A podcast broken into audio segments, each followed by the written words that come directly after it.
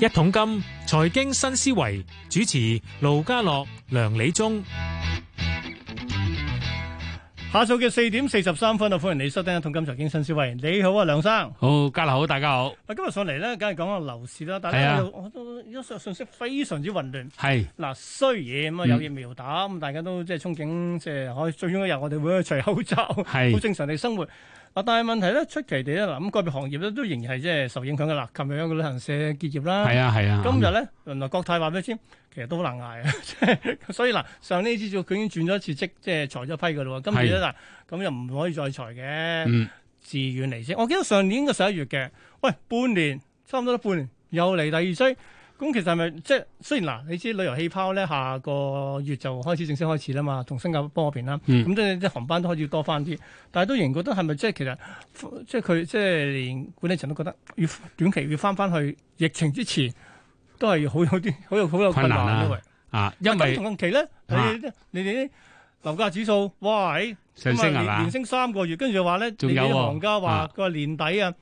應該唔使啊，下半年啊又創新高啦。哇！成個世界好似好好分裂喎，而家係。哦咁我諗嗱，第一樣嘢就係現實啲咧，普羅市民咧就感受到個疫情咧對經濟影響係事實嘅，嗯，即係你無論點，誒、我又覺得國泰個情況啦，呢啲呢啲行業其實係有直接衝擊嘅受到，你包括嗰啲誒名店啦，嗰啲貴嘅商鋪其實都衝擊咗㗎啦已經。不過國泰咧就其實因為佢有政府支持都之前啊。係都啊，盡力幫個手啦。咁但係老實講句，有時政府做任何嘢，你讚賞佢又得，啲人又批評佢又得。咁但係對政府嚟講，你又不能夠無限咁抌錢落去噶嘛。咁、嗯所以換句話講，當你國泰回復翻多啲商業考慮嗰時咧，其實以而家呢個業務同埋可見範圍咧，可能佢哋嘅管理人覺得未必可以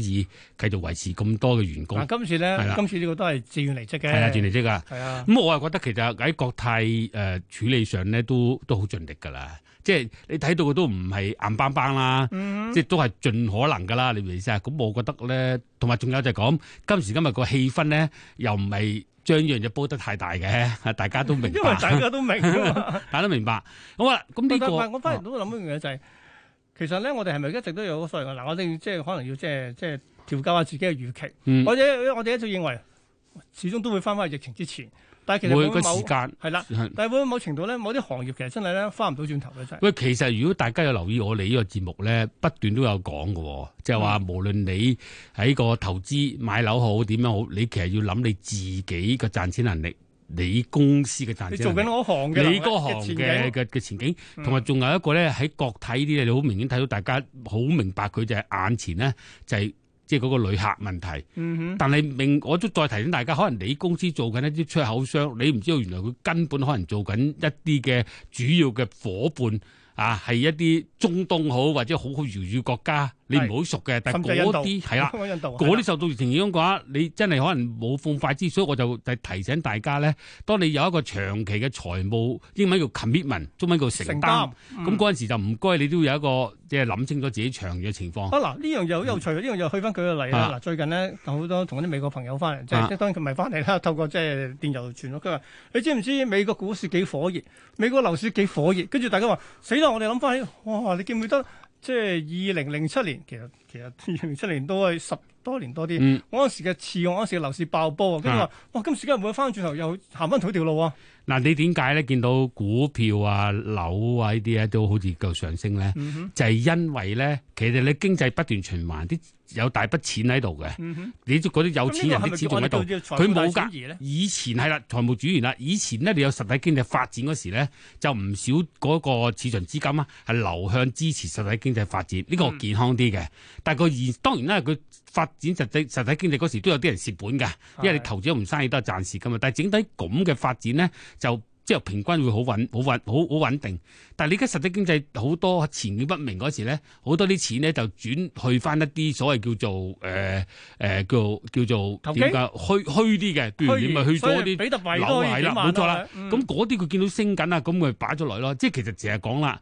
誒、呢、個就唔單止啊啊我哋阿師生講啦，阿嗯哼蕭永先生好多人都講，就係而家嘅樓市主要原因升係因為錢唔值錢 啊嘛。哦，因為大量嘅印出嚟嘅錢，咁大啲量人啲先至嚟啦即，係你想儲存或者係但係想去保值，就你你投咗有實形嘅資體產經濟裏邊就唔好，跟住你嗰啲政府又要靠印銀紙嗯嚟去去解決佢哋個問題。咁於是乎咧，你又睇到第二啲錢唔值錢嗰時咧，就似乎咧係某啲投資咧係一個保值嗰、個、呃、即係可行咯。咁你即係講房地產啦。房地產係其中之一啦。咁當然嗱，大家啲人都有啲人話啊，香港都可應該有小型啲人移民啦咁樣。但似乎我哋睇翻誒，雖然會有個別，我哋都有啲朋友話移民，但又唔睇到好似以前九德前嗰種移民嗯係嗰陣成個時樓市受影響喎嗰陣時我成日相信其實咧，雖然有啲歷史會重演，但係嗯基本上所有重演嘅過程咧，唔會跟足晒唔會完全一樣嘅定係會有係啊啲所謂轉變係咗。啦，頂多話 seminar 就唔好話 con 群，英啊文就係嗱，我哋講緊今次就好得意啊！嗯，今次咧你睇到咧就誒新地我啦，哦哋講啊咁新宣布嚇，一定要講講呢個啦。咁我俾個報完價先啦。啊，報價先，報價先啊！我先講本港股市今日表現先啦。嗱，早段都係反覆上升，最後都係上升， 仲好似係全日最高嘅上升添，收二萬九千零七十一，升咗一百二十九點，都升近半個百分點。主要因為內地，內地三大指數變咗升，原先呢兩個兩個跌一個升，最後呢而家三個都升，升幅介乎百分之零點四二去到近百分之一。最強表現嘅係深證成分。喺北亞區日韓台方面咧，日經繼續升百分之零點二啦。嗱，另外日本聽日放假嘅，超和日啦。咁另外咧，韓股啊跌百分之一喎，台灣跌百分之零點一。歐洲開市，英國股市都升近百分之零點二。咁而港股嘅期指升咗，現貨月升一百三十八點，去到二萬九千零二十六點，都升半個百分點，低水四十五點，成交八萬五千幾張。國企指數升三十一點，去到一萬一千零十四點。睇埋成交先，今日港股主主板成交咧一千三百六十二億幾。雖然港交所第港交所第一季度嘅數好靚啊，但係第二季度咧 仲冇咁勁咧，真係唔知。又睇埋恒生科指先，都升百分之零點一九，收八千五百三十二，升十六點。三十一隻成分股有十四隻升，藍籌方面咧，啊五十五裏邊咧有二十五隻升，表現最好嘅藍籌股今日係，誒變咗安踏添喎，原先係萬洲嘅，而家到安踏啊，升咗百分之四，最差嗰、個，咦又變咗係 原先小米喎，而家變咗吉利喎，吉利跌近百分之四。好啦，咁啊排第一位嘅就係小米啦，小米跌咗一蚊，收二十五個三，但係都跌百分之三點八嘅。騰訊升三蚊，報六百二十八，跟住到阿里巴巴升五個二，去翻二百三十一個六，都升超過百分之二。美團跌三個六，報三百零九個四，跌幅係百分之一以上。藥明生物升兩個三，報一百一十個二啦，都升百分之二。匯控嗱，匯控琴日派完死表已經衝咗一陣噶啦，跟住喺歐洲翻嚟之後又再升，今日再升百分之三添啊！全日近全日最高位收四十七個四毫半，升一個四毫半。平保升兩毫，報八十五個四啦，跟住到港交所啦，唉，派人成績表翻嚟跌翻啲添，跌咗個二，收四百八十八個八。跟住到盈富基金升毫八，報二十九個三毫四，排第十。京東升六個六，去到三百零四個六，都升百分之二嘅。好，數完十大，睇埋啱去四十大，可以創到五賣咗高位嘅股票，包括碧桂園去到八十二個三毫半，升咗半成添。復星醫藥衝到上四十五個二，升咗一成。中遠海控去到十四個八毫四之後，跌翻百分之四。李寧見過六六嘅，跟住埋單跌咗近百分之一。 另一隻就係 Bilibili 啊 B 站，今日最高九百七十六個半，都升百分之一，睇嚟一千蚊都在望啦。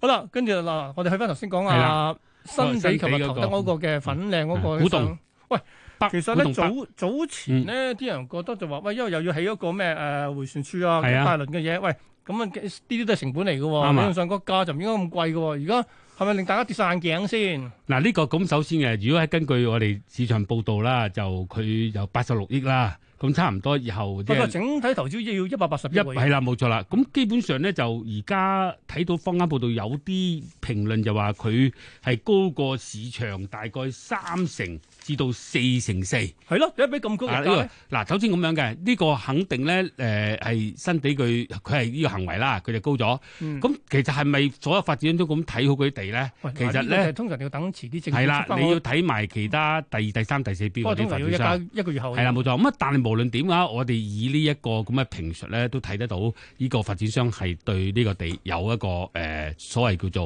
誒、呃信心啦。咩？直情志在必得係添就啊！咁同樣好似聽聞佢喺廣州都投到塊係啊，地㗎廣州係啊南站好似係啦，冇錯。咁啊嗱，我又睇到咧，因為而家香港誒依一兩年啦，一啲政治變化之後咧，其實好明顯，我覺得就係誒呢個發展商係對未來嘅前景好有信心，嗯即係佢好肯投入資金啊嘛。嗱，呢個係第一樣嘢啦。咁第二樣嘢就係亦都睇到咧，就係喺發展商角度睇咧，其實新界仲有好多地方需要地嘅。係啊，咁所以我個人覺得就係咧，誒、呢個係其中一個發展商睇嘅睇個指標。咁一句之後咧，遲啲之後睇埋二三四五六咧，究竟係咪成個你講係行唔係你點睇講咧？你嗯講意思就係剩翻而家嘅第一期啫，係啦，冇即係錯。二三四五六嗰期咪啫先睇埋睇下其他發展商點樣開價。哦哦，係啊，因我為以咧就係係我嗯特登誒上嚟之前問嗰啲測量師，佢叫我睇題嗰啲聽眾嗯，你你唔好唔係一定信晒啲發展商嗱，佢自己個人投資，佢有自己嗰個投資取向啊嘛。嗯哼咁但係你個別，譬如將來你點睇誒新大嘢？因為而家而家啲二手已經係引動帶動到梗係咯，升咗㗎啦，你諗係啊，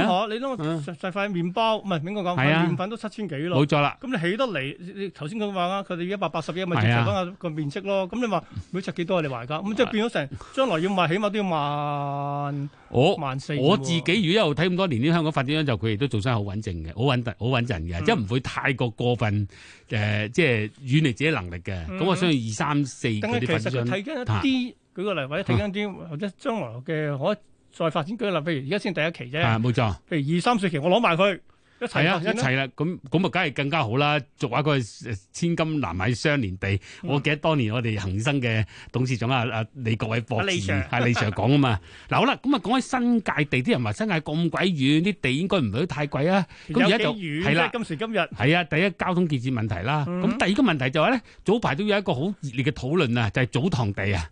嗱，嗱，哦唔咁係啊我真係想岔開講一樣嘢啫。係，新界地遠啲啊，定係啊大嶼山或者 更加遠啲，地 遠啲咧咁理論上應該大嶼山熱啲，你 OK，好，要水翻祖路啊。堂地嗰嗱，度點解咧？我要提埋祖堂地咧，其實祖堂地咧，大家都知係啲人咧為咗維持個家族嗯或者祖先嘅信仰，以前用呢個名義買咗啲地咧，嗰陣時嘅設立咧就係唔好散嘅，要全部人咧。你嗰個業權係業權啦，係全部人啲後代要同意嘅，一百分之一百同意至可以轉，即係改變。嗯或者賣出去。咁而家有啲人就就話提議啦，喂八成啦，因為你好似而家土地，是強拍嘅喂，係佢就係用強拍呢個準則。嗯嗱，呢個準則咧，如果你問我嘅意見咧，嗱，點解會拉埋兩件事講咧？咁要多咗祖堂地，咁咪幾多供應多噶啦嘛？你明唔明意思啊？咁理論上咧，就對新界地有機會有少少衝擊㗎啦，或者多一啲人即係可以有機會搬去新界住啦。好啦，而家最近呢，就有啲議員好，或者有啲嘅公眾人士啦、業界人士就話：喂，叫政府不如都考慮下啦。你要一百分之一百咧，其實有時就好 難即係㗎。嗱點解佢咧？收嗰個啫，最慘就有啲人唔喺香港。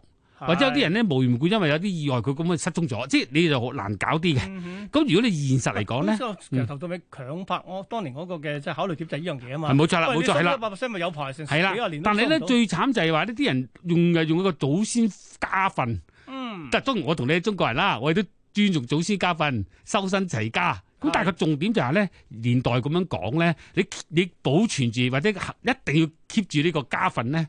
難搞嘅喎。嗯咁喺咁嘅情況之下咧，就對於我哋嘅土地係的確有啲嘅誒影響嘅供應方面。不過都想講，就算你用咗強拍呢個咧，都唔係話就八成就得嘅，因為佢仲有好多程序咧，係有你點樣改建啊、城城規會啊，好多討論㗎嘛，跟政住府變批成規劃㗎嘛係。係咁換句説話講咧，我個人覺得咧，就其實要增加土地嗰個方向咧，係應該支持由一百分之一百業權同意嗯改為八成嘅，因為你土你市區都改咗㗎啦嘛。係啊啊咁你呢個用嘅方法啊我覺得強擺一個好嘅例子嚟嘅。係啦，咁當然啦，我係相信咧，如果呢個建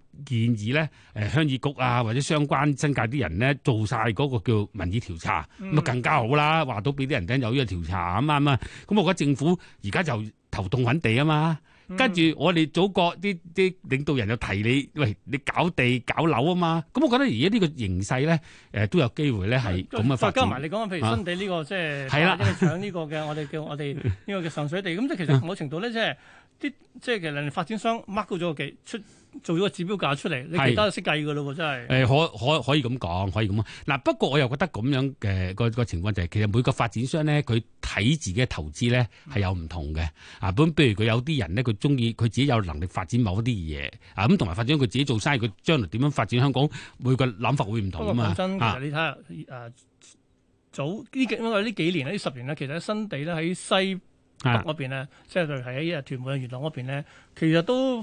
出現出現咗所謂嘅發展模式咧，其實都幾成功喎。咁所以可能而家只係將佢擺過去東北嗰邊咯。唔係啱咪就係佢啊有呢個經驗啊嘛。咁我自己個人覺得就其實誒、呃新地本身佢對香港嘅投入咧都係高嘅。嗯哼即係話咧，佢唔係話失驚無神標一個無名嘅發展出嚟，咁佢哋有咁多經驗咧，我個人覺得咧，佢有呢個心擺落去咧係有個信心喺度，呢係第一個問題。第二個問題其實冇嘅，發展商佢儲咗好多地噶嘛，係。你呢個地高咗，佢其他現有嗰個資產你減唔得噶嘛，係咪？咁都啊我我哋隨地有精噶嘛嗯成。日都話咧，即係即係我哋即係仍然係賣地嗰個年代咧，大家話哇喺即係我塊地天價成交就係咧，附近全部扯晒上但嚟係啦，最慘係點解政府又又俾人投訴啦？ 又投訴乜咁嘢啊咁你又咁賣咁貴，啲人又話你高地價政策啦，啱 咪先？嗱，所以有時我覺得政府今次係無辜嘅喎，有時所以我覺得有時我哋睇市民咧就唔好話單一，你為批評而批評，嗯哼個市場係咁，唔係，其實最緊要啊嘅問題就係你諗下，而家咧公營房同埋私營房嘅比例咧七三嗯嘅已經，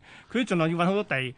去起同埋公屋政府咧㗎啦對對高原火個壓力好大啊，係啊，因為依個牽涉到嗰個香港嘅市民嘅穩定啊嘛嗱，，你就諗一樣嘢嗱，公營房屋裏邊咧，而家輪候咧都要去去緊六年啦，係啊，係咪六年㗎啦，咁你私營房屋裏邊啲價係咁飆，其實都係可能成正比嘅啫，真係。呢個係其中之一啦。不過另外一度睇提少少咧，就係要解決到誒、呃房屋問題咧。除咗地之餘咧，我諗政府快手都要諗定一個咧，就係、嗰個建地嗰啲工人啊，哦，快手啲見地做嘅工做人定啊，因為而家唔夠啊，而家發覺而家啲工人都唔夠。如果將來啲搞掂咗啲嘢咧，全部開工咧，我擔心有地夠唔夠工人去開工啊。所以我覺得嗱，雖政府一然咧係好要多都係諗，預預製件，係但啦係都要去到工去到現場揾工人裝要要盒㗎㗎嘛要㗎。你如果唔係而家你又扯高晒咧，高即係啲建築成本增加㗎咯哇啊波不知喎幾廿個樓盤同一時間開喎，，啱啊，都幾係啊係嘢喎。呢個要特別留意啊！所以我哋睇嘅長遠發展就唔好淨係睇一喂個仲因唔好素，忘記喎，仲要呢期講話要碳排放啊，好控制啊，係，啦，即係某程度我啲都係成本嚟嘅喎，其實係啊，所以你唔好話新地話一百八十億嘅投 資，